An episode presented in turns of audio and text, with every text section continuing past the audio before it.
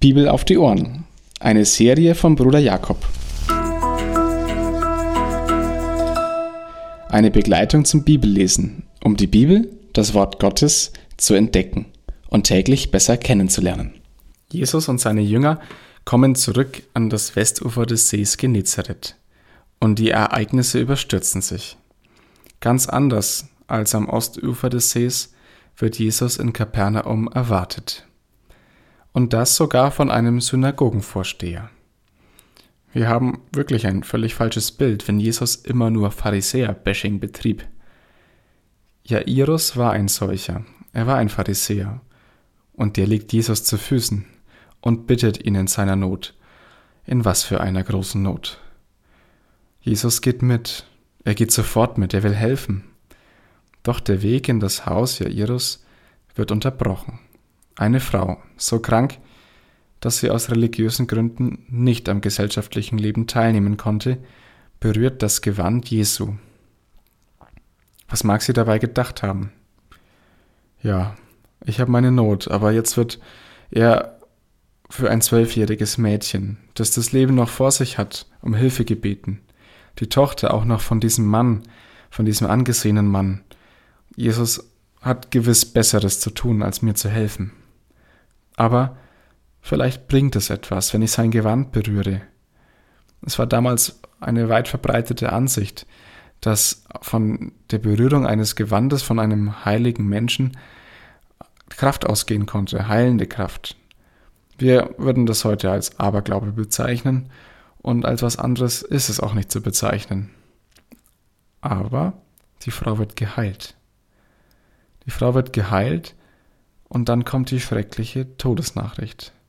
Was für ein Satz, den Jesus dann auch noch sagt. Fürchte dich nicht, glaube nur, dann wird sie gerettet. Nur glauben, wo die Tochter tot ist. Aber Jairus tat es. Seine Tochter wurde aus dem Todesschlaf geweckt. Er glaubte nur, Schlafen, Todesschlaf. Hat sie nur geschlafen und wurde einfach nach ihrem ganz tiefen Koma wieder aufgeweckt? Nein, das widerspricht auch, wenn man genauer am Text schaut. Sonst würden die Menschen die Todesklage nicht schon angestimmt haben und Jesus nicht auslachen. Biblisch betrachtet lösen sich beim Sterben Leib und Geist voneinander. Das heißt auch, dass es nach dem Tod weitergeht. Und später wird auch Jesus davon noch berichten, dass es weitergeht. Darum wird es noch in seiner Verkündigung gehen. Aber Jesus hat auch die Macht und die Kraft über die Menschen, die schon entschlafen sind, also deren Geist sich von Leib getrennt hat. Er kann den Geist wiederkehren lassen. Es ist also Gottes Sache, ob er einen Geist aus einem Leben herausruft oder wiederkehren lässt. Zwei Gedanken für heute. Der erste, jeder darf zu Jesus kommen. Egal mit welchem Problem oder welcher Not, sogar hinter dem Aberglauben, erkennt Jesus das Anliegen von dieser Frau. Ja, sie glaubte etwas komisch. Vielleicht glauben manche heute auch komisch. Aber wenn du vielleicht auch mit deinem komischen nicht dogmagemäßen Glauben zu Jesus kommst und einfach nur darauf hoffst, dass Jesus dir helfen kann, dann darfst du wissen, du darfst kommen. Genau wie die Frau sein Gewand berührte, darfst du mit deinem, wenn du das jetzt so siehst, vielleicht auch mit deinem komischen Glauben zu Jesus kommen. Und der zweite Satz gilt dann auch. Das ist der zweite Gedanke. Glaube nur.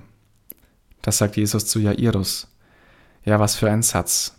Glauben entgegen aller Logik, entgegen aller Angst, entgegen aller Erfahrung und Verzweiflung. Heute sagt das Jesus auch in unsere Not. Glaube nur und fürchte dich nicht. Das sagt der Gott, der wirklich helfen will. Er will nur, dass du ihm glaubst, dass er deine Situation kennt und helfen will. Und er will auch, dass du die Hilfe erlebst.